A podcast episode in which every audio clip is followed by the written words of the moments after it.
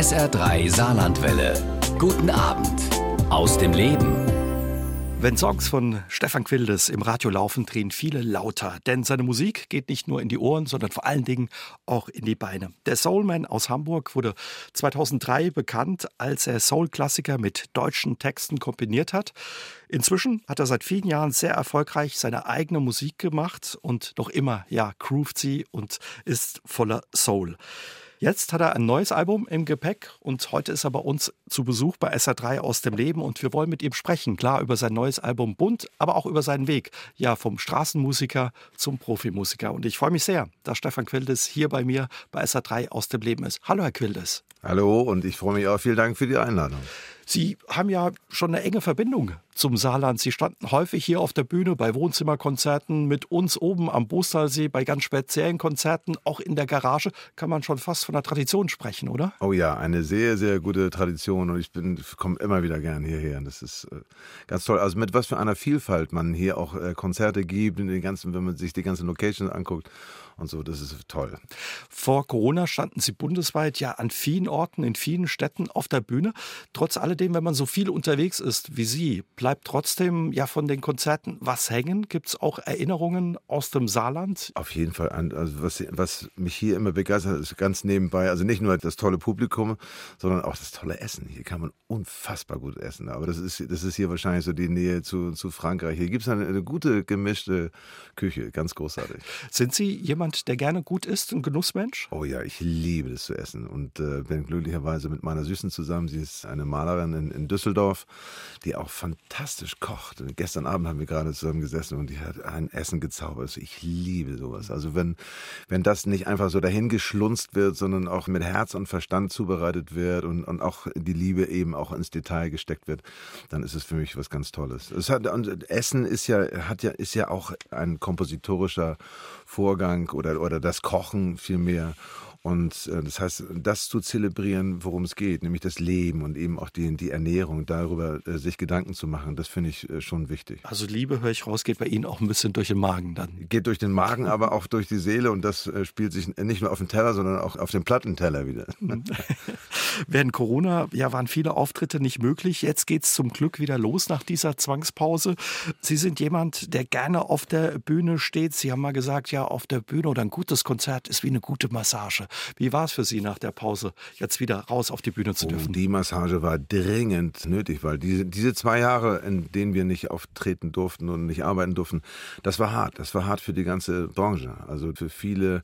Und es ist auch immer noch hart und, und wird es auch noch bleiben. Also jetzt dadurch äh, haben natürlich viele Menschen auch eine ganz andere Lebensart und Lebensform irgendwie sich angeeignet. Zum Beispiel Dinge auch auf ganz anderen Kanälen irgendwie zu gucken, zu hören und zu erfahren und so weiter. Zwei Jahre ist ein langer Zeitraum, in dem Menschen sich ganz anders konditionieren.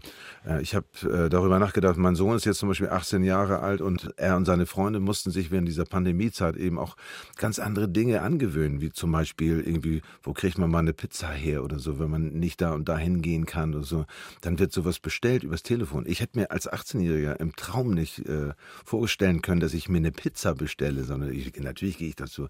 Aber so ändern sich die, die Gewohnheiten und so ändern sich auch die Gewohnheiten von vielen Konzertgängern und von Theaterbesuchern zum Beispiel.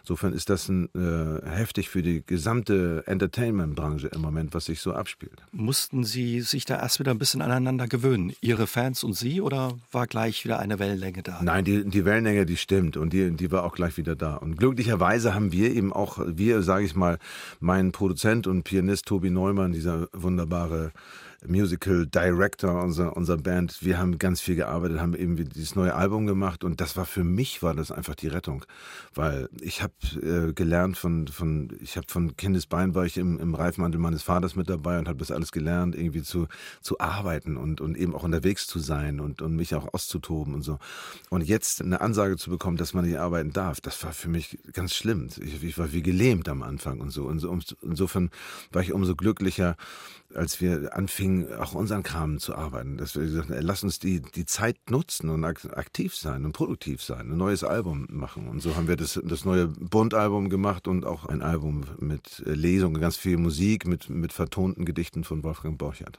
Ja, das glaube ich. Das hört man ja auch von vielen Musikern, die während der Corona-Zeit, als wirklich von jetzt auf gleich der Stecker gezogen wurde, erstmal damit klarkommen mussten, sich Ängste auch breit gemacht haben, kam Ihnen da Ihr Opa Friedrich wahrscheinlich auch ja in Gedanken, der immer, glaube ich, zu Ihnen gesagt hat, Stefan, äh, es kommt drauf an, ja, was man draus macht. Exakt, das ist genau das, was mir durch den Kopf ging. So, mein Großvater erst sagte diesen Satz, es kommt darauf an, was man daraus macht.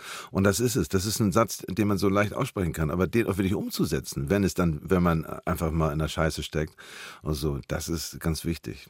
Um ein, ein kleiner Nebensatz, was mein Opa Friedrich anbetrifft ja. und so. Der Bursche war sechs Jahre in russischer Kriegsgefangenschaft von 1943 bis 1949. Und er schreibt 1949 meiner Großmutter Elsa ein Telegramm und darauf steht, Hausfreund fortschicken, komme selbst. Den Humor muss man erstmal haben, nach sechs Jahren russischer Kriegsgefangenschaft. Und die beiden haben danach noch gute Jahre gehabt zusammen? Die haben noch 20 Jahre zusammen gehabt. Er hat sich allerdings da in Russland das schweres Lungenleiden zugezogen, an dem er dann auch gestorben ist in den späten 60ern. Ihr neues Album heißt Bunt, haben wir schon ein bisschen drüber gesprochen.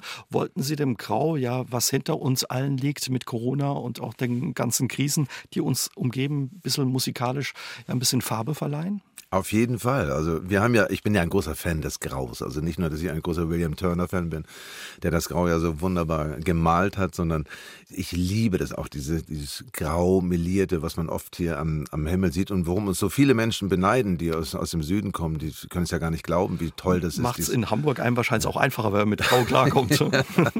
Äh, genau. Aber gerade in dieser Zeit brauchen ja. wir was Buntes. Und ich habe einfach mal in, in unsere Band reingeschaut, wo hier da geht es natürlich nun auch um, um Migration und woher die Menschen so kommen. Und ich habe mal ge geguckt, woher kommen all meine tollen Musiker, die mich umgeben und die mich begleiten seit vielen, vielen Jahren. Und da gibt es Menschen aus Amerika, da gibt es Menschen aus Afrika, da gibt es Menschen aus Polen, aus Russland, aus Japan. Ich selber, meine Familie kommt aus Litauen ursprünglich. Und das ist, daran erkennt man, wie bunt diese ganze Mischung ist, die, die da zusammensteht. Und deshalb gibt es auch ein Satz in dem Song, und das heißt Vielfalt, und damit meine ich auch die Herkunftsvielfalt. Vielfalt ist eine Macht ist eine, ist eine Stärke, ist eine große Kraft, die uns umgibt. Und insofern sage ich Hallo zu all denen, die mit, die mit guten Kräften zu uns kommen und die uns einfach mit guten Kräften auch begleiten. Die es eben bunter machen und vielfältiger unser eben. Leben. Ich meine, man kann es ja, man kann es ja an jeder Fußballmannschaft ablesen, wie bunt die gestaltet sind. Das war vor 40 Jahren nicht der Fall. Aber heute weiß man, gerade wenn sich das aus verschiedenen Nationalitäten zusammensetzt, hat man eine unheimliche Vielfalt. Und diese Vielfalt ist stark. Sie haben sich auch sonst keine Grenzen gesetzt, beziehungsweise Ihr Album ist sehr bunt geworden, was die Musik auch betrifft. Viele verbinden mit Ihnen die Soulmusik. Jetzt gibt es auf dem neuen Album Ska, Reggae, auch Jazz-Songs. Also da auch keine Grenzen, beziehungsweise sehr vielfältig und bunt. Ja, das sollte es auch sein. Also ich habe ich hab sowieso wenig Schwierigkeiten mit Musikgenres und so. Und das sollte hier auch mal abgebildet werden. Also da schon auch mal einen schönen Jazzwalzer dabei zu haben oder eine Ska-Nummer oder e-, eben mit, mit dieser wunderbaren Behindertenband Bitte Lächeln, die, mit denen wir zusammen spielen. Ganz große Klasse. Oder das ist auch ein, ein Weihnachtssong ist drauf. Und, und das darf es alles gern sein. Oder eben auch ein, ein Song, auch lustig, ähm, der so an Barry White erinnert, der ja bei wenn man sich die anhört, dann hört man äh, meistens so, wenn man so, so ein, äh, eine CD durchzappt von Barry White, dann hört man meist am Anfang so, oh Baby. Und nach dem Oh Baby kommt eine Lebensweisheit, die einen so unterjubelt und so. Und, und in diesem, nach diesem Verfahren machen wir auch einen Song und da heißt es in einem Song, oh Baby. Eine kluge Malerin hat einmal gesagt, die Bilder, die wir von uns machen, werden niemals fertig. Ich weiß nur so viel, das Bild, was ich von dir habe, Baby, ist das bestbewachte im Louvre meines Herzens.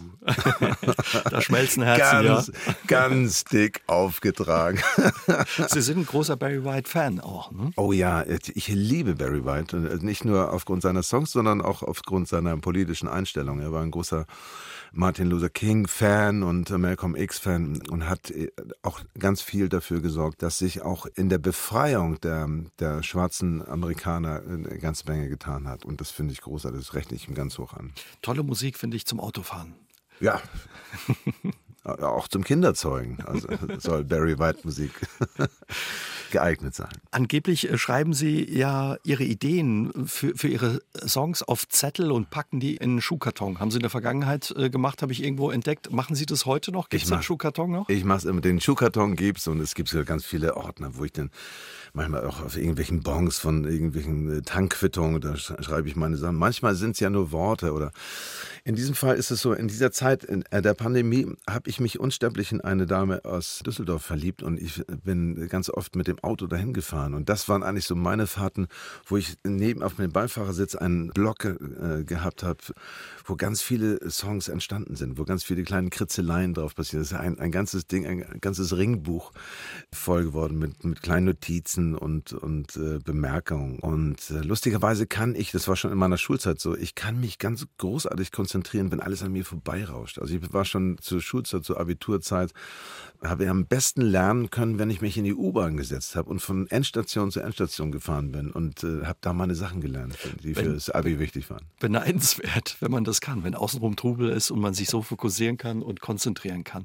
Frisch verlebt, das beflügelt wahrscheinlich, um Songs zu schreiben. Oh ja, auf jeden Fall. Das ist, das ist ganz großartig, dass mir das als in meinem biblischen Alter noch passiert, da hätte ich gar nicht gedacht, aber es, es ist passiert, so im, im Jahre im Ende, Ende 20. Wir haben jetzt äh, bald unser Zweijähriges am 4.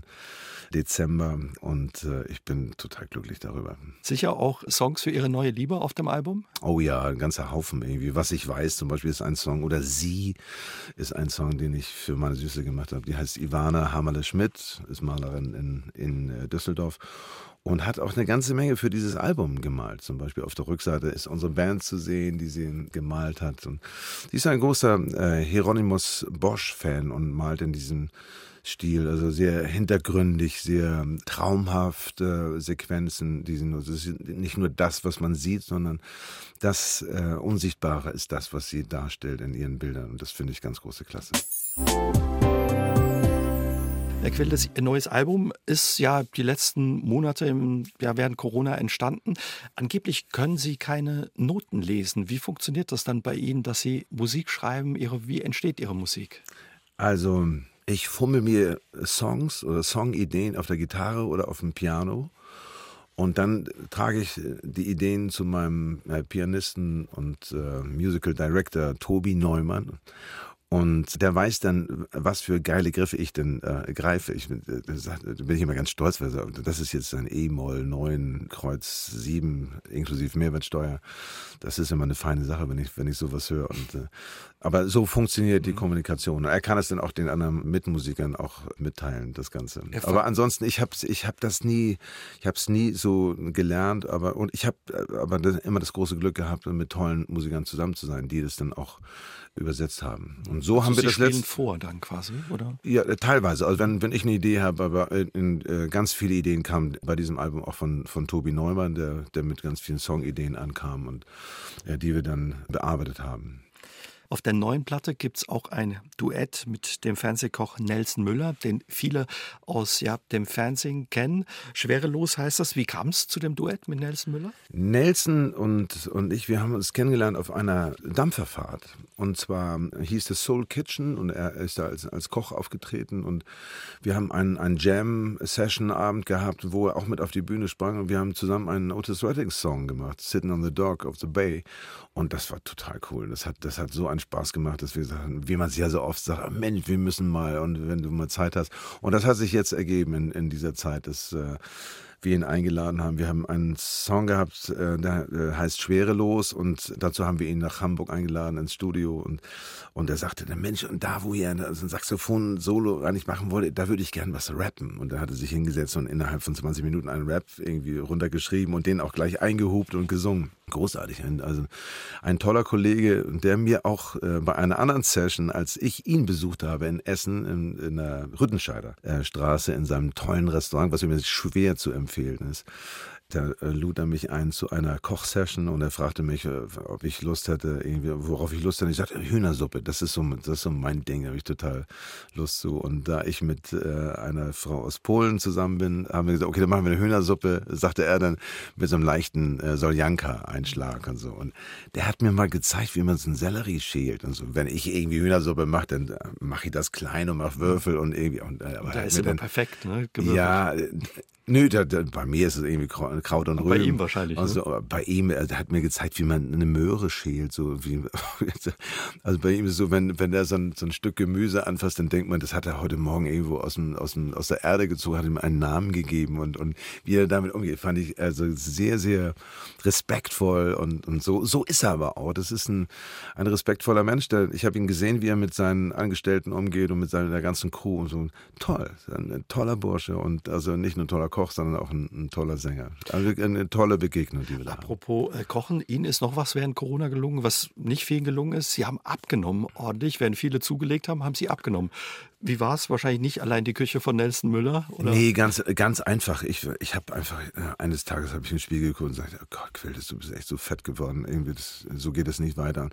Und ich habe angefangen, einfach mit Kohlenhydraten aufzuhören. Also keine Kartoffeln, keine Nudeln und all das. Irgendwie kein, weniger Brot und so. Und das hat mir gut getan. Das tut mir auch gut.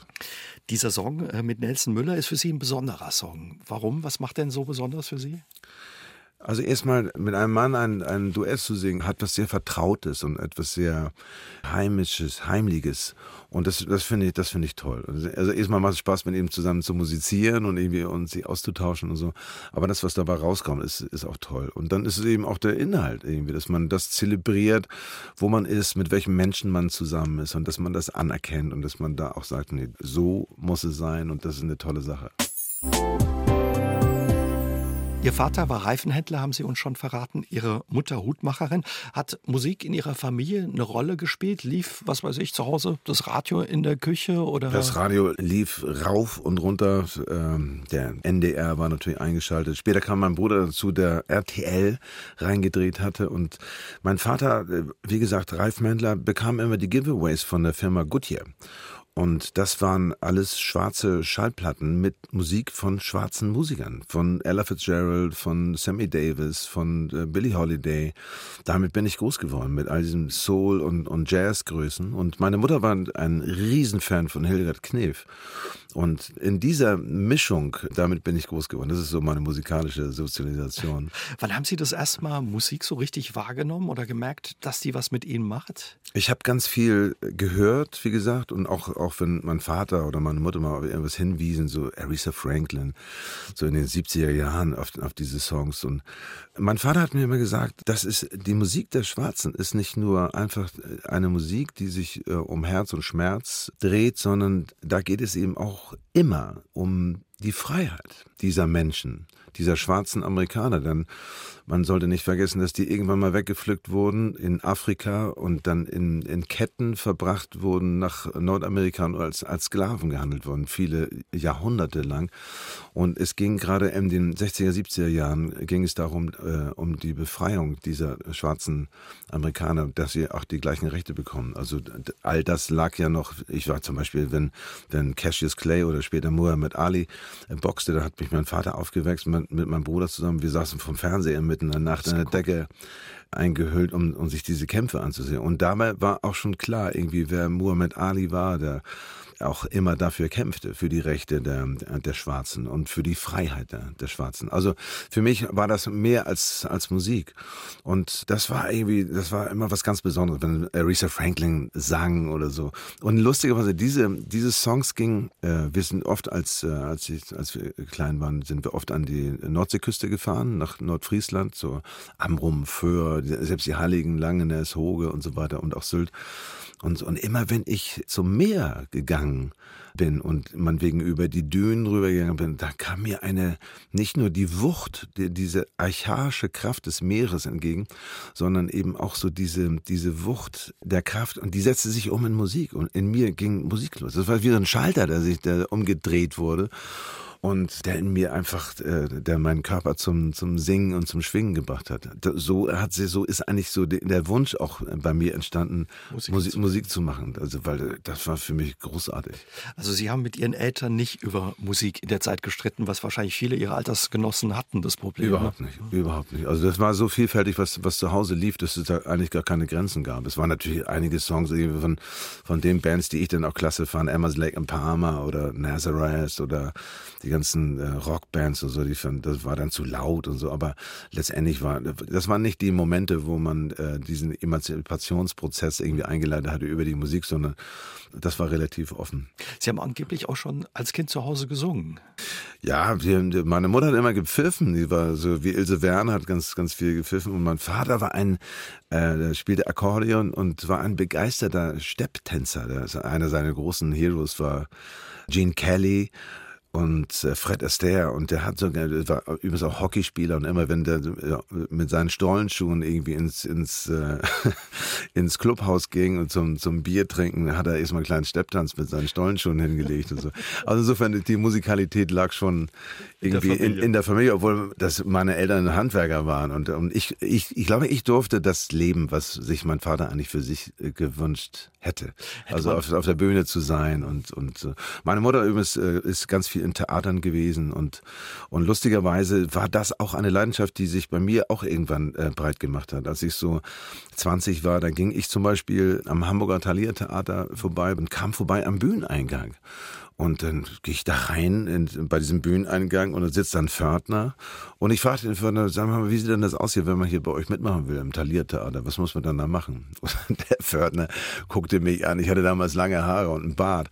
Und er sagte, pass mal auf, mein Junge, wenn du hier mitmachen willst, dann komm mal nächsten Dienstag. Da haben wir ein Casting für die drei Musketiere. Und da bin ich hin. Und die haben mich genommen. Ach, ich war, ich war körperlich gut drauf. Ich war gut, gut trainiert. Und ich habe da eine Ausbildung als Stuntman und Fechtbursche bekommen und so und bin da so reingerutscht in der Zeit. Damals war Boy Gobert da der Intendant und ich habe da die tollsten Schauspieler und Schauspielerinnen kennenlernen dürfen als Mäuschen und später bekam ich dann auch meine ersten Sprechrollen und bin so zum Theater gekommen. Also auch da, also mein mein Weg ist völlig unkonventionell. Ich habe das nie gelernt, aber ich habe ich war ganz viel dabei und habe durch die die Teilnahme daran oder auch durch die durch das Mäuschenspielen da und das und das Abgucken ganz viel lernen dürfen irgendwie am Talent Theater, später auch im Schauspielhaus. Und das brachte mich dann dazu, irgendwie zu sagen, lass uns Straßentheater machen und Straßenmusik. Und dann, das habe ich dann auch gemacht mit meinem alten Freund Rolf Klausen, mit dem ich auch heute immer noch zusammen bin bei den Söhnen Hamburgs wo sie die Musik eben auch verbindet. Ja, zur richtigen Zeit klingt es so ein bisschen am richtigen Ort und irgendwie klingt auch wieder Opa Friedrich durch.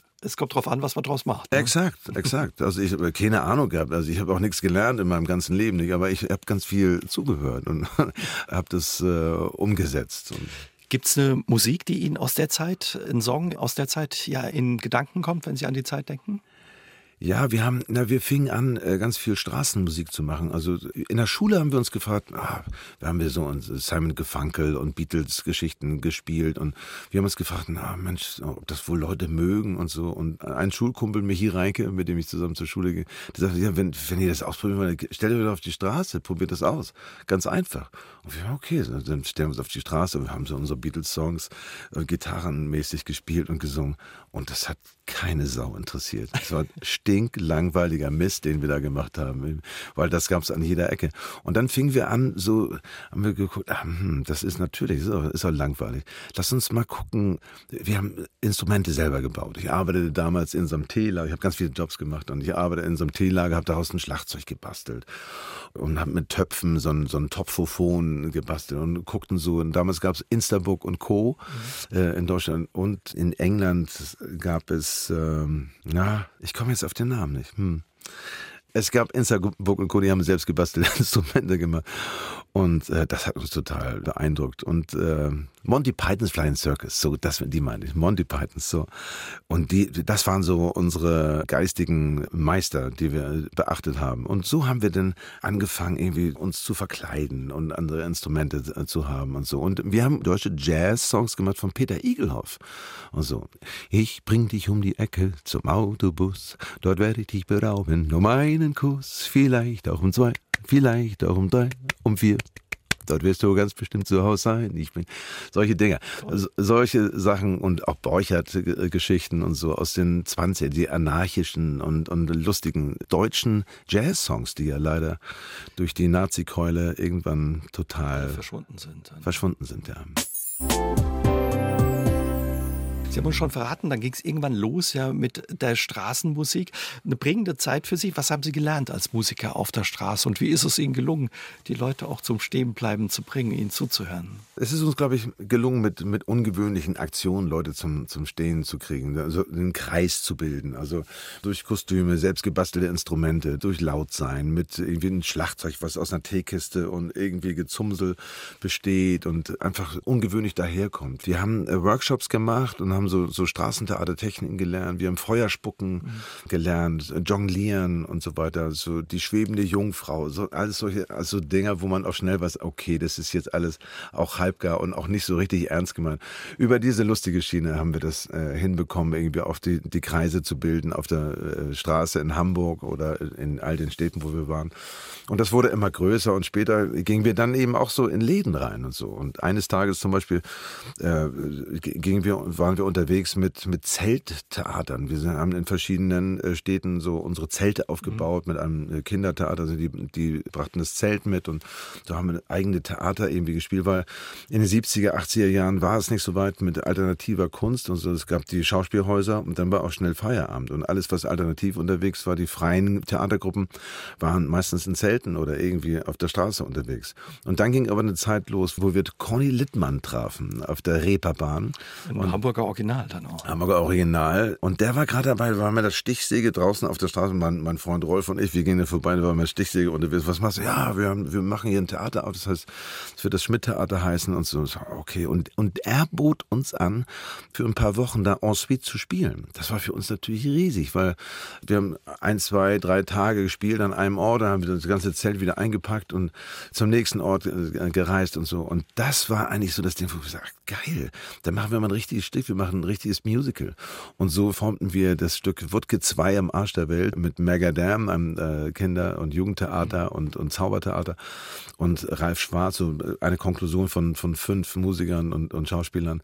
Und das, das zog derartig. Und das war so ein Anarcho-Musical, hatte ganz viel mit Monty Python's Flying Circus zu tun, aber eben auch so, so unsere Art, die wir so gelernt hatten und so. Und das war sehr erfolgreich in den, in den 80er, 90er Jahren. Sie haben dann viel Musical gemacht, eben auch Comedy. Ja, wenn man, aber wenn man, wenn man sagt Musical, dann ist, ist es nicht so die Andrew Lloyd Webber-Geschichte, sondern sich vielleicht Musical vorstellt. Eher so die Anarcho-Schiene davon, also total äh, gegen den Strom. So. Trotz alledem haben Sie auch ja nebenher viele Gelegenheitsjobs gemacht, um sich über Wasser äh, zu halten.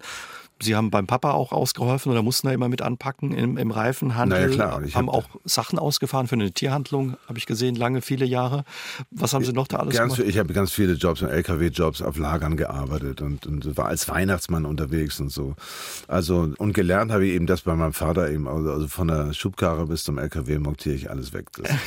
also anpacken. Wie hat Sie das geprägt, diese unterschiedlichen Jobs auch? Ja. Mich hat das insofern geprägt oder auch hat es mich gelassen, äh, ich, ich konnte gelassen sein, weil ich habe solche Jobs gemacht und ich war mir dazu auch nicht zu schade. Also und habe das gern gemacht und habe damit teilweise mein Geld verdient und konnte dann aber auch andere Sachen machen. Ich hatte aber über eins im Auge, das war die Musik und Theater. Das war immer das, was ich, was ich immer machen wollte. Insofern war ich mir da für, für irgendwelche Jobs nicht zu schade. Sie haben vorhin gesagt, Sie sind dann eben zu diesem Casting hin am Thalia Theater, haben gelernt, ja, wie man fechtet, äh, wie man als Stuntman auftritt. Haben Sie auch ja dann quasi auch Auftritte gehabt oder waren Sie gebucht als Stuntman oder? Ja, wir haben also erstmal am Theater, wir haben bei mehreren Stücken mitgemacht, bei der Idiot von Dostoevsky waren wir so eine Schlägertruppe von Ragozhin, dem Verbrecher bei Dostoevsky und oder bei den drei Musketieren und bei, bei Faust 1, Faust 2. Also ich habe da ganz viele Stücke mitgemacht und das war damals so eine Fechtcrew und Stuntcrew, die das sah total echt und, und total gefährlich aus, was, was wir gemacht haben. Insofern wurden wir gebucht von vielen für, für viele viele für Filme, für Theaterfestivals. In Bad Hersfeld haben wir gespielt und, und, und. Also da hat sich eine ganze Menge ergeben. Für mich war nur irgendwann so ein Punkt erreicht, so als ich ein paar Jahre, vier Jahre beim Thalia Theater war. Damals war es so, gab es so eine, so eine Müdigkeit. Das, damals gab es ja noch Ensembles, die so reich waren und, und die so, das setzte sich zusammen aus so vielen Menschen, aus, aus unterschiedlichsten äh, Altersstufen. Also von 18 bis, bis 80 waren eigentlich, die Ensembles waren riesengroß, ganz im Gegenteil äh, zu, zur heutigen Zeit. Und es gab eine Menge Menschen, die man wegen, wenn sie nichts mit dem Fernsehen zu tun hatten, also die nächste Stufe erklommen hatten, äh, weiterzukommen, so, waren, das waren so unheimlich frustrierte Menschen. Und, das, und das machte sich so breit. Müde dann. Das machte mich unheimlich müde, weil ich war ganz woanders. Ich hatte so einen Bock auf Theater und, und Musik und, und all diese Mischung davon. Insofern habe ich mir gesagt, nee, das jetzt muss was anderes passieren. Und dann haben wir angefangen, ganz viel Straßentheater zu machen oder Straßenmusik zu machen, so Blitztheater in der U-Bahn, so ein Pärchen, was sich streitet irgendwie, wo die Leute solche Ohren kriegen und so weiter. Oder jemand fällt irgendwie besinnungslos um und da kommen zwei mit einer Trage auf der Straße. Schon hast du einen Kreis und so.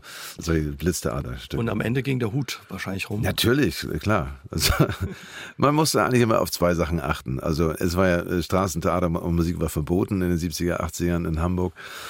Und äh, man musste auf zwei Sachen äh, achten.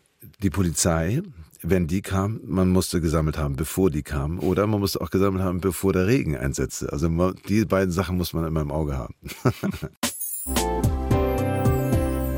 2003 kam für Sie dann der Durchbruch als Musiker.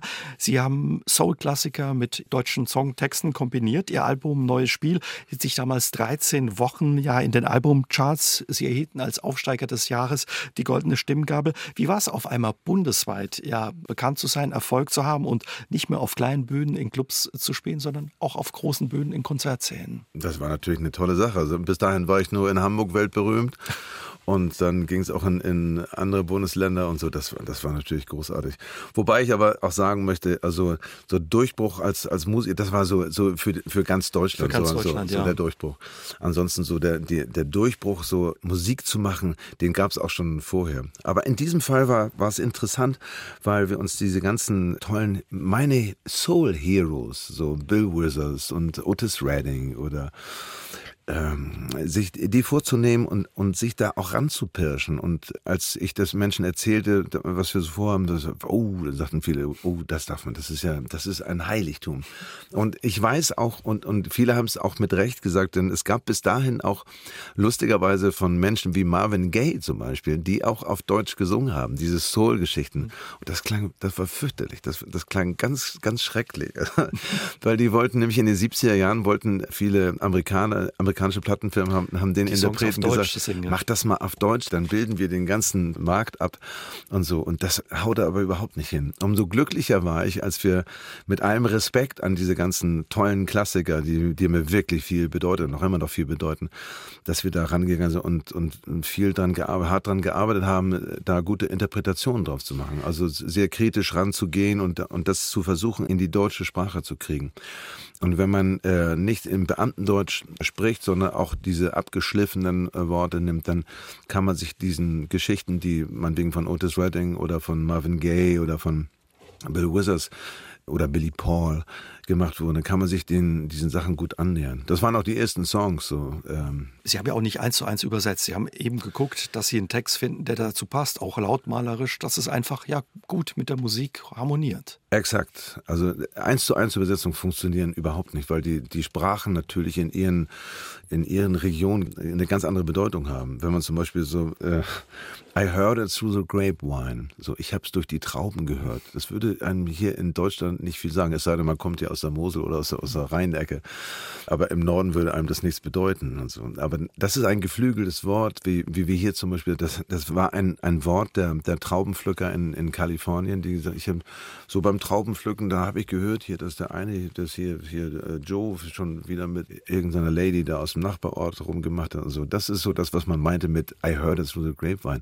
Hier würde man sagen, das pfeifen die Spatzen vom Dach. Das würde aber ein Amerikaner wieder nichts sagen, wenn man das wieder zurück übersetzt. Also umso lustiger war das, äh, dass wir eben auch, wir mussten ja, als wir diese Übersetzung gemacht haben, mussten wir das ja auch Rückübersetzung machen und das dann den jeweiligen Interpreten auch zuschicken. Und dann, sie ihr okay geben. Damit sie ihr okay geben, damit sie auch wussten irgendwie, das sind jetzt die in Deutschland machen jetzt irgendeine eine Arbeit darauf, eine Interpretation, wo man zumindest wissen, was, was sie da machen, was es bedeutet und so.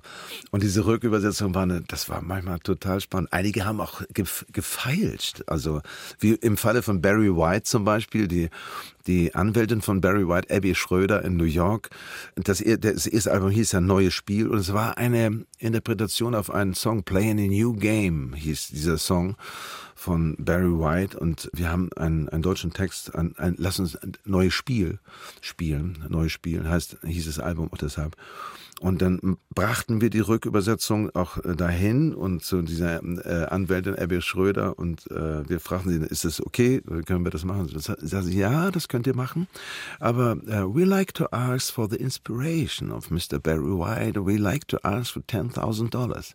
Da wollte sie 10.000 Dollar dafür haben, weil sie auch wusste, wir sind schon fertig mit dem Artwork für das Album und, und, und. Und dann haben wir gesagt, wenn wir für jeden Song 10.000 Dollar ausgeben müssen, also dann haben wir bei 13 Songs Songs sind wir erstmal pleite. Und insofern haben wir den Song wieder runtergenommen vom Album, aber das Artwork, all das, all das blieb bestehen und auch der Titel. Und beim zweiten Album haben wir Abby Schröder nochmal gefragt äh, nach dem Song und so. Und dann fragte sie nur, wie viel habt ihr denn von dem ersten Album verkauft? Ja, so 150.000. Okay, sagte sie, dann, dann nehmt den Song mal so. ohne 10.000. ohne 10.000, ohne Inspiration.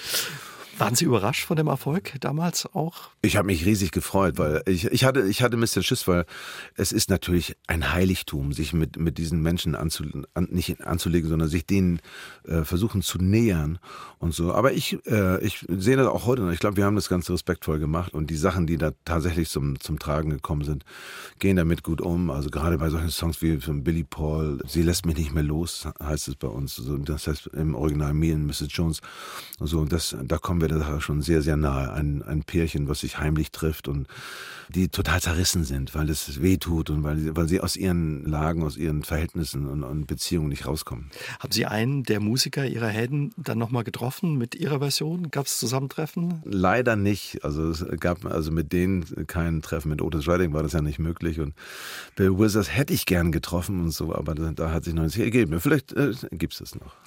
Auf Ihrer Webseite schreiben Sie, dass Sie eigentlich immer nur das gemacht gemacht haben, auch Songs nur aufgenommen haben, von denen sie überzeugt waren. Also sich so zu verbiegen für den Erfolg, das war nicht ihre Sache und ist bis heute auch nicht ihre Sache, obwohl es in ihrer Karriere angeblich immer wieder unzählige Momente gab. Was waren das für Momente? Wurden ihnen Songs angeboten, die später vielleicht auch Hits wurden, wo sie gesagt haben, nee, das mache ich nicht, das bin nicht ich? Also Songs haben wir eigentlich immer selbst gemacht. Also wir haben so einen, einen Stab von, von Menschen, mit denen ich die Texte mache und mit denen ich auch die Musik mache. Also das ist mir ganz wichtig. Äh, und das ist so auch in, in eigenen, im eigenen Zirkel. Das ist schon was, was sehr Persönliches, was da stattfindet.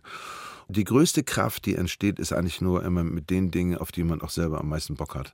Und insofern sind die Sachen, die, die mir große Freude und Spaß, aber auch eine, eine inhaltliche Arbeit auch ausmachen, so das muss es sein. Insofern ist das auch sehr vielfältig, was, was wir machen. Wir machen ja auch nicht nur Musik, sondern wir machen Lesungen. Wir haben jetzt in dieser Zeit jetzt auch einen Wolfgang Borchert Abend gemacht. Wir haben einen Abend, der sich um Theodor Storm kümmert mit dem, mit dem Schimmelreiter, Schimmelreiter wo wir ganz viel, ja. Wo wir ganz viel Musik auch dazu gemacht haben. Aber bei Borchert zumindest haben wir ganz viele äh, Gedichte vertont. Also, und diese Bandbreite soll es auch haben. Das, also gerade dieses unterschiedlich aufgestellt sein, das ist das, was mir eine große Freude bereitet.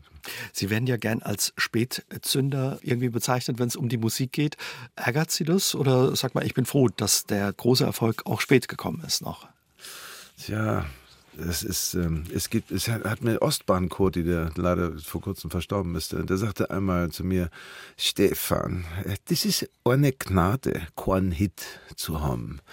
Und das, äh, das ist ein ganz interessanter Satz, weil äh, Menschen, die zum Beispiel einen fetten Hit gehabt haben, das ist vielleicht die Rente für die, aber das ist auch oftmals eine Geißel, weil sie, weil sie daran immer gemessen werden. Mensch, mach doch mal wieder sowas wie da, das war doch so ein toller Song und so einen musst du mal wieder machen. So, die das immer wieder hören. Da gibt es auch eine, eine Riesenzahl von Menschen, die, die das immer wieder gesagt kriegen, obwohl sie schon zehn weitere Alben gemacht haben. Aber nein, uns bleibt die Freiheit einfach. Äh, und, und um die ging es mir auch immer, diese Freiheit im Innerlichen zu haben und so und alles Mögliche zu machen. Wenn es mit der Musik nicht geklappt hätte, hätten Sie einen Plan B gehabt? Das war der Plan. also musste klappen.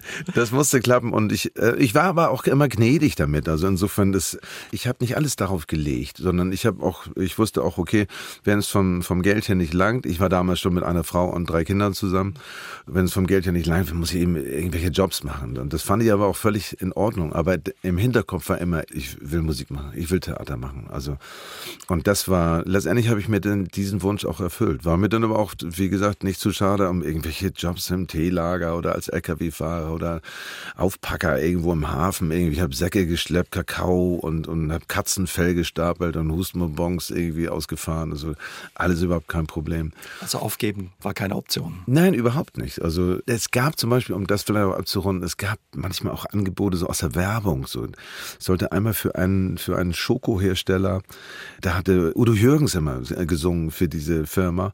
Und die sagten, Mensch, wir brauchen etwas rauer, ein bisschen zoliger, ein bisschen bluesiger und so, hättest du nicht Bock drauf und so.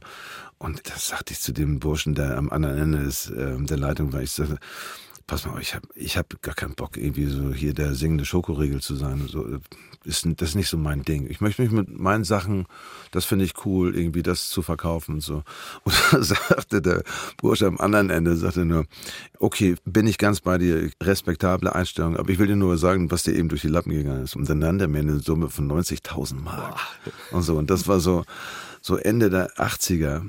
Und da habe ich, den, Geld, da hab ich den Hörer aufgelegt und dann bin ich ein bisschen grün geworden. Das muss ich so grün wie der SR3-Plakat äh, hier.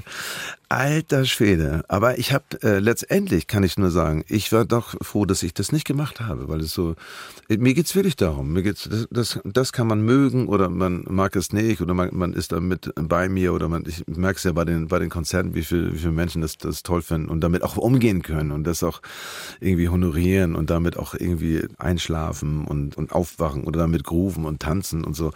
Und das ist mir eigentlich das Wichtigste.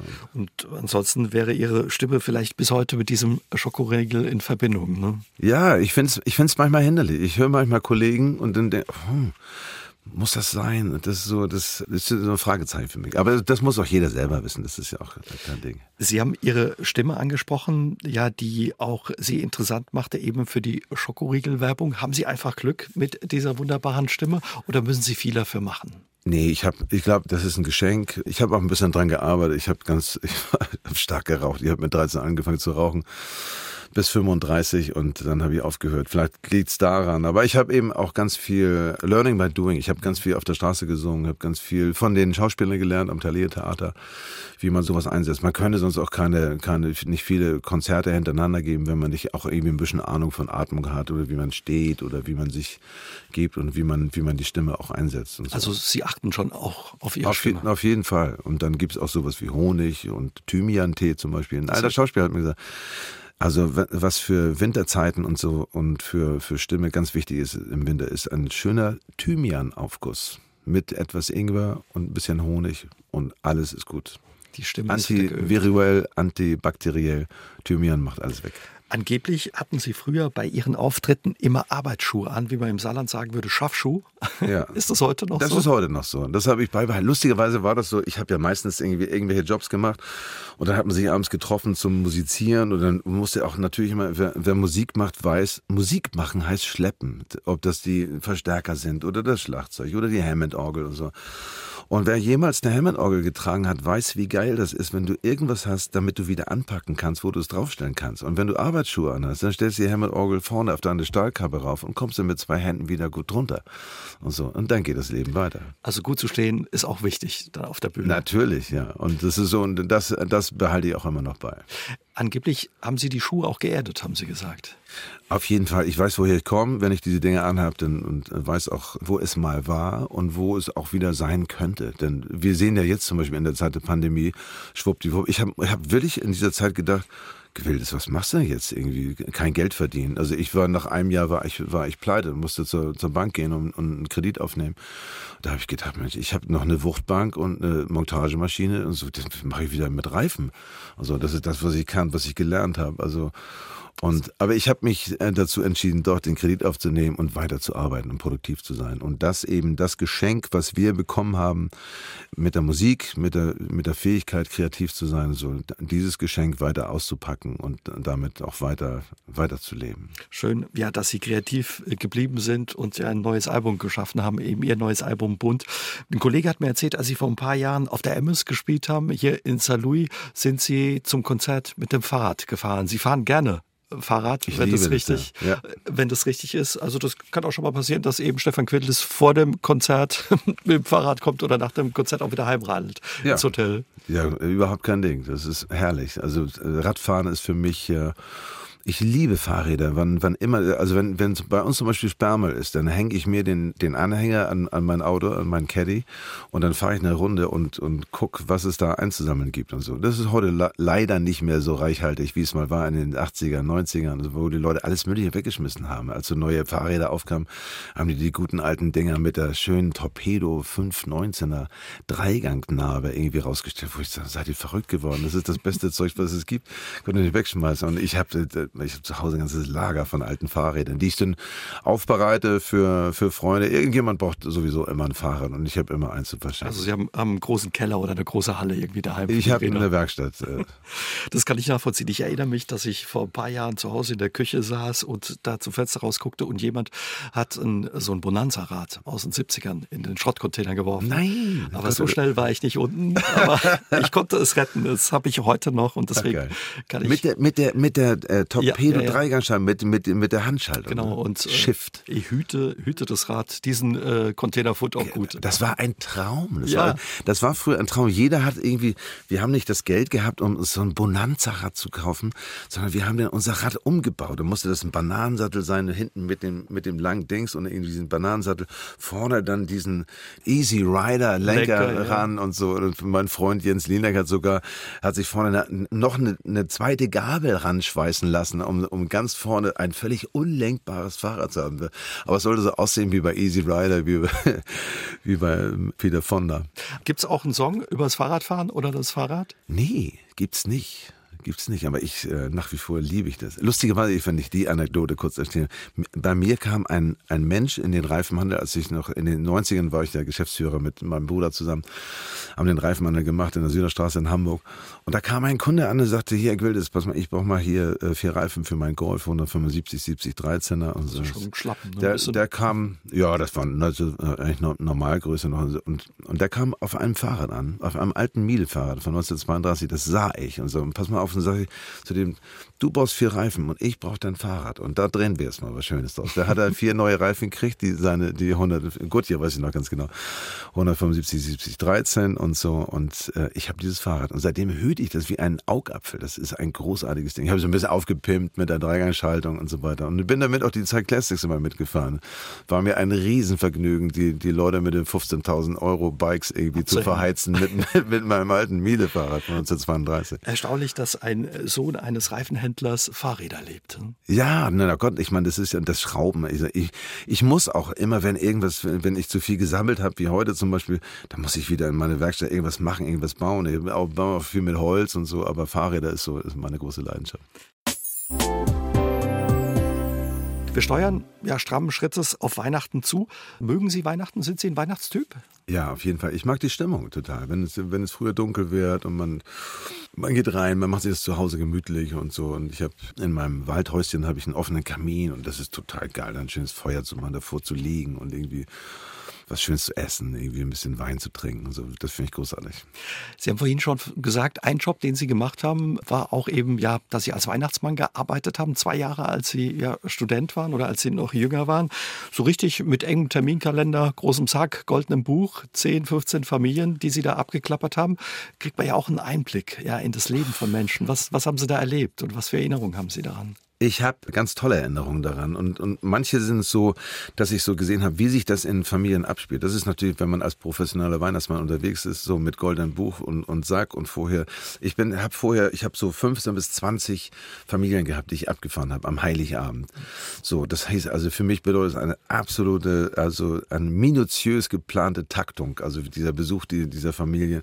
Und ich bin in so viele Familien reingekommen und meistens war es so, dass es völlig, man versuchte zu kompensieren was eben nicht da war. Meistens waren das irgendwie, man, man spürte, dass da irgendwie, dass der, Haussegen hing irgendwie schief und es gab irgendwie ein, zwei Kinder, die irgendwie beschenkt wurden mit viel zu viel Krams und so, ne? also als dummes Zeug. Also das habe ich auch nur zwei Saison mitgemacht, weil es, es gab ein, ein mega Geld zu verdienen. Es war total großartig und so. Und ich habe also von, von einem Schlachter habe ich noch so ein Striemel Rinderfilet mitbekommen, da eine Flasche Whisky und so weiter und so fort.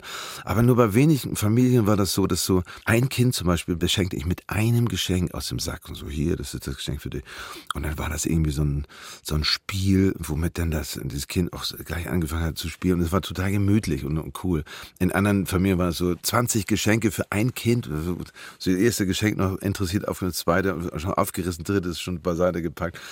Also, was man sehen konnte, war, ist, dass, dass zu Weihnachten ganz viel gemogelt wird und eigentlich nicht die Dinge beim, nicht so richtig bearbeitet werden. Und so Sachen wie zum Beispiel, und, und dann sagen sie auch Bescheid. Und sie haben ja das goldene Buch, dann sagen sie Weihnachtsmann, ja, dann sagen sie auch dem, dem Kind, ja, ich habe ja neulich aus den Wolken, habe ich, hab ich dich ja gesehen und du hast, hast wieder ins Bett gemacht, was? Und so, das, sowas soll dieser, Leute, lass mich doch, das regelt ihr mal schön selber, das Ganze und so, lass mich mal Weihnachtsmann sein. Nee, das ist, also als Profi-Weihnachtsmann kriegt man, ein, kriegt man einiges mit und äh, mir haben zwei Saisonen haben wirklich gelangt. Ich war damals übrigens eingeschrieben als Theologiestudent.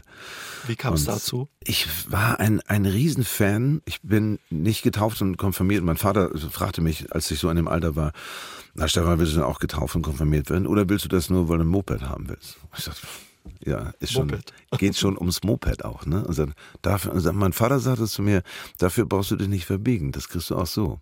Das fand ich total geil. Und ich war aber auf der anderen Seite der Einzige, der bei allen Konfirmandenunterrichten dabei war, weil ich den Pastor so geil fand. Das war Pastor Dorn, Hamburg-Wandsbek. Und der, das war so ein Typ, der sah aus wie Jesus Christus, hatte lange Haare und Latschen und hatte eine geile politische Einstellung. Das fand ich so toll. Und dass er sich eben auch zu sozialen Themen einfach geäußert hat. Und das fand ich großartig. Und deswegen entstand so bei mir das, das ist, das ist ein Job, da riech mal rein. Und deswegen habe ich mich als, als Theologiestudent, evangelische Theologie, auch eingeschrieben. Allerdings habe ich davon Abstand genommen, als ich hörte, dass dieser Pastor geschasst wurde von der Nordelbischen Landeskirche, die noch katholischer sind als, als alle äh, katholischen Kirchen, die man auf dieser Welt kennt. Also die, die so verkarzt und so versteinert sind. Auch mein Pastor Kufus vom Hamburger Michel wurde, wurde gefeuert, äh, der mir geholfen hat bei meiner Kriegsdienstverweigerung zum Beispiel. Und das fand ich überhaupt nicht gut also was, was sich da an der Nordelbischen Landeskirche. Ähnliche Beispiele gibt es mit der Behandlung von Frau Käßmann zum Beispiel. Aber wäre das für Sie eine Option gewesen, höre ich raus, Pastor ja, zu werden? Auf jeden Fall. Ich finde, es ist ein toller Beruf und, und das ist eh auch eine Aufgabe, die der Kirche einfach anheimliegt. Also sich zu modernisieren und sich zu reformieren. Das finde ich ganz, ganz wichtig. Also speziell die protestantische Kirche, die, da gibt es tolle Pastoren und tolle Pastoren. Wir haben eine tolle Bischöfin in Hamburg, die ich sehr verehre und die neuen Wind reinbringt. Und anhand dieser ganzen Missbrauchsfälle, die es in der katholischen wie auch in der ähm, protestantischen Kirche, evangelischen Kirche gibt, also da muss was anderes rein. Es muss anders damit umgegangen werden. Es kann nicht angehen, dass man jeden Sonntag diese Morgenandachten hört und die mit einem Geseier aus dem 15. Jahrhundert daherkommen. So, wir sprechen doch heute eine ganz andere Sprache. Und die Menschen brauchen das doch. Die sind doch hungrig danach, nach ethischen und moralischen und spirituellen, mystischen äh, Hintergründen, die, die man weitergibt. Und dafür ist das natürlich eine sensationelle Religion, die ja so viel Positives beinhaltet.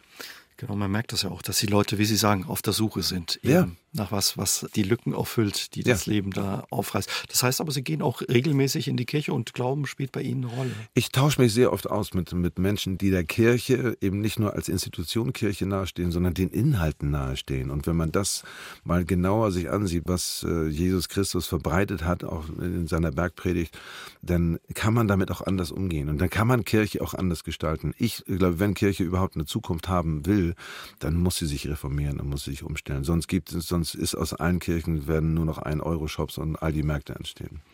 Wenn wir zu Weihnachten nochmal zurückkommen, hat Musik bei Ihnen an Weihnachten früher auch eine Rolle gespielt oder heute auch noch? Oh ja, ganz, ganz große. Ich werde dieses Weihnachtsfest mit meiner Süßen feiern in Düsseldorf. Und die ist eine begeisterte, äh, nicht nur eine Malerin, sondern hat natürlich auch, ist, ist so eine echte Deko-Lady, die so die, die Räume einfach toll gestaltet. Und kochen kann sie auch noch super. Und da spielt natürlich Musik auch eine, eine große Rolle. Wir haben gestern schon zusammengesessen und wir haben total den ersten Advent verpennt. Das fand, das fand sie so schrecklich. Das sagt, Mensch, ich, ich hatte noch ein bisschen, ein bisschen Lammfilet im Froster und so. Bring Lamm mit und wir trinken ein Glas Rotwein und, und essen Lamm. Ich muss irgendwie in diese Weihnachtsstimmung reinkommen. Und da haben wir das, dieses wunderbare Album von Till Brunner, dieses grüne Album aufgelegt. Das, was übrigens ganz fantastisch ist für alle. Also wenn ich einen CD-Tipp abgeben darf, Till Bronners grünes Weihnachtsalbum, echt äh, ein super Klassiker. Sie haben vor einigen Jahren auch einen Weihnachtssong gemacht. War das ein Wunsch von Ihnen oder ist es auch finanziell einfach interessant? Nö, das einfach ein Herzenswunsch, auch einen, einen Song zu machen. Ich fand dieses Momentum gut, dass man, wie bei Chris Rea, das uh, Driving Home for Christmas, dass man erstens nach Hause fährt, dass man ein Heim hat, zu dem man zurückkehrt und dass man da Menschen trifft, die, da heißt es ja in dem Song irgendwie, du sagtest nicht, was ich dir schenken soll äh, und die Kekse krümeln mir das Auto voll. Du sagtest, dass man Glück nicht kaufen kann das Geschenk ist, jetzt zu leben und nicht irgendwann. Das sind so die, die kleinen Weisheiten, die man, die man eben sich da eben auch nochmal bewusst machen sollte, worum es eigentlich geht, um das, um das Jetzt und hier zu sein und das zu zelebrieren. Und das auch mit allem drum und dran. Also irgendwie auch mit gutem Beisammensein. Das ist, glaube ich, das Wichtigste. Weihnachten ist rum, Silvester steht vor der Tür. Sie lesen und singen kurz vor Silvester auf Sylt. Sie waren schon als Kind häufig an der See mit Ihrer Familie. Dabei haben Sie sich in die Nordsee verliebt. Was ist es bis heute, was Sie so anzieht an der Nordsee? Oh, die Nordsee vertritt einfach diese Kraft, diese archaische Kraft des Meeres. Und das ist ja etwas, wenn wir am Meer sitzen, dann gibt es so ein Momentum wie, wenn man in so ein Feuer reinstarrt. Das hat etwas Hypnotisches und es hat auch etwas mit dem zu tun, dass wir wissen, dass wir ganz ursprünglich wissen, das ist das Element, aus dem wir letztendlich stammen. Da sind wir irgendwann mal rausgekrochen als Lurch oder als Molch und so. Und wir haben uns irgendwie weiterentwickelt. Und das ist, glaube ich, das, was wir sehen und fühlen und, und feststellen, wenn wir in die, in die Wellen gucken. Ein ähnliches Phänomen gibt es mit dem Feuer. Wir könnten zum Beispiel, wenn wir hier beim Saarländischen Rundfunk unten auf den Parkplatz gehen und ich mache die Motorhaube bei mir auf und stell mich davor und guck da rein. Wir werden innerhalb von einer Viertelstunde werden wir mehrere Männer werden sich da platzieren, die werden alle in diesen Motorraum reingucken und nur noch grunzend da steht, äh, vielleicht noch irgendwie mit dem Fuß gegen den Reifen treten und wissend irgendwie, da drin ist Feuer. Genau wie im Erdinneren eben auch Feuer ist. Das sind so archaische Momente. Also die äh, Wind und Wellen an der Küste oder das Feuer. Das ist, äh, das ist etwas, was uns einfach bewegt und was uns einfach hypnotisch irgendwie grunzend da sitzen lässt. Bei Wind und Wetter sind Sie dann zum Strandspaziergang zu haben? Auf jeden Fall. Das ist also scheißegal, ob es 10 Grad minus ist oder oder nur das Anbaden habe ich noch nicht mitgemacht. Auf, auf Sylt, da gibt's in Wenningstedt gibt's immer so einen, so einen Anbadetag. Am 1. Januar um 14 Uhr springen die Leute mit einer Badehose bekleidet da rein. Lustigerweise, ich stand einmal da, kleine Anekdote nebenbei, ich stand einmal da bei diesem Anbaden am 1. Januar und neben mir war ein Ehepaar und wir unterhielten uns und äh, fragten, wie, wie lange die denn schon zusammen wären. Und da sagte dieses Ehepaar, ja, wir sind auch schon 35 Jahre zusammen. Und dann fragte ich irgendwie, Mensch, wenn man so lange verheiratet ist, denkt man da nicht, sind da nicht irgendwann auch mal so Begriffe wie äh, Scheidung oder Trennung, sind da nicht, ist das nicht auch mal interessant? Und das sagte der Bursche zu mir, wenn man 35 Jahre zusammenlebt, dann denkt man nicht mehr über Scheidung nach, sondern über den perfekten Mord. Und das fand ich ganz lustig. Ihre Musik, die geht ins Ohr und vor allen Dingen auch in die Beine. Man will tanzen, ganz häufig bei vielen Ihrer Songs. Sind Sie jemand, der gerne auch tanzt? Ja, auf jeden Fall. Ich rufe gern rum und egal wo. An Silvester wird dann auch getanzt bei der Party oder? Auf jeden Fall, da wird ordentlich abgegruft. Man sagt über Sie, äh, man kann nie ganz sicher sein, ja, was Sie als nächstes planen. Nur eins ist sicher, was wir heute Abend auch schon gesagt haben, Sie machen nur, was Ihnen Spaß macht. Was haben Sie für das neue Jahr sich vorgenommen? Was würde Ihnen noch Spaß machen? Oh, wir sind im Moment dabei, ist mal dieses, dieses Album zu spielen in verschiedensten Konstellationen. Da freue ich mich sehr drauf. Das geht ja von irgendwie nur mit Piano bis hin zu ganz fetter Band und, und verschiedene Konstellationen, eben auch mit Piano plus Streichquartett oder zwei Gitarren, ein Cello und so weiter. Und dann sind wir auch unterwegs mit dem Borchert-Programm, Packt das Leben bei den Haaren, was auch sehr, sehr interessant ist. Und was für mich ein, in dieser Pandemiezeit auch ein Ausflug war in die Geschichten meiner Eltern und Großeltern und auch in der Zeit des Krieges und der Ausbombe und, und auch das, eine Reflexion auf die Zeit, die da hinschaut, wo, wo meine Wurzeln sind und woher die auch kommen, um auch Dinge zu verstehen, um sich auch mit den Dingen zu versöhnen. Das, das fand ich ganz wichtig. Insofern, das sind so die nächsten Zuckungen. Und dann wollen wir gucken, was sich so Neues ergibt. Borchardt wie Sie, auch Hamburger. Viele kennen klar seinen, seinen Text draußen vor der Tür. Und wie Sie auch, ein Musiker. Oh ja, ein, ein absoluter, ein, ein Liebender, ein, ein Jazz-Fan und Marschhasser irgendwie, weil diese Zeit so, so grauslich daherkam mit diesen gestampften Rhythmen. Und ein Dadaist, ein, ein Anarchist, ein, ein lustiger Bursche, der auch knallverliebt war irgendwie. Und das, und das machen wir zum Beispiel in unserem Programm, Packt das Leben bei den Haaren. Da wird es einmal klar. Wir gehen weiter als, als bei draußen vor der Tür. Wir haben auch eine Szene aus draußen vor der Tür, nämlich Beckmanns Traum ist da drin.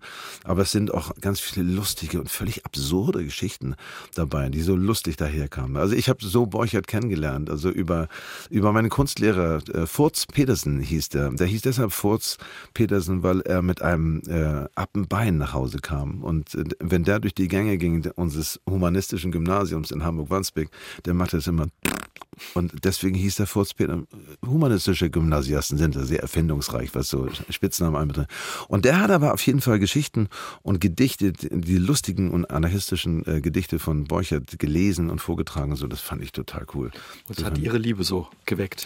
Ja, und, und soll das mal unterstreichen, was für ein unfassbar äh, interessanter Künstler, Lyriker, Poet Wolfgang Borchert war, der leider mit 25 Jahren schon gestorben war, aber ein, ein unfassbares Gesamtwerk hinterlässt.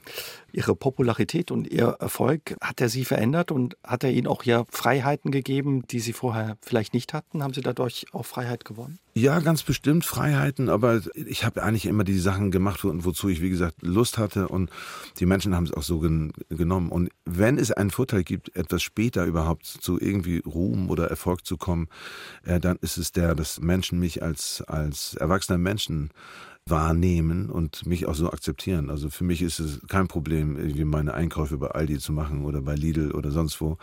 Und da lassen mich die Leute auch in Ruhe und, müssen mich nicht belagern. Ich finde, das ist, das ist ein, ein Geschenk. Also ich habe Menschen, die ganz hoch im, im Kurs standen und auch super populär waren. Ich habe die nicht beneidet, weil sie einfach ihr Leben nicht mehr so leben konnten. Die konnten nicht auf den Wochenmarkt gehen und, oder mal einfach mal irgendwo über einen Hauptbahnhof, sondern wurden belagert und, und darum habe ich sie nicht beneidet. Das ist eine einer der Vorteile als Zweitligaspieler. Sie haben sich viele Träume erfüllt in Ihrem Leben als Musiker, auch wenn es vielleicht ein bisschen länger gedauert hat. Trotz alledem, wovon träumen Sie noch? Also im Moment bin ich knallverliebt in meine Süße und das, das finde ich so wunderbar. Und ich träume davon, dass wir viel Zeit haben, viele tolle Sachen zu erleben und äh, viel kreative Dinge ausbaldowern. Das will ich. Ich habe zum Beispiel ein, ein, was wir entdeckt haben, sind so in Städte zu reisen. Ich, ich war zum Beispiel noch, ich mag das gar nicht sagen, aber hier, ich war noch nie in Venedig. Ich war auch noch nie in London. Also das sind so Sachen, muss ich, ich muss das unbedingt sehen und, und, und dahin fahren. Obwohl ich das hier auch gemütlich finde. Also das ist, äh, aber so einige Sachen möchte ich einfach gerne auskundschaften. Dann jetzt schon mal viel Spaß ja in Venedig und London und ja, wir drücken die Daumen, dass sich die Träume erfüllen. Ihnen eine gute Zeit und weiterhin viel Erfolg. Danke für Ihren Besuch und das Gespräch. Ich danke für die Einladung. SR3 aus dem Leben. Immer dienstags im Radio, danach als Podcast auf sr3.de.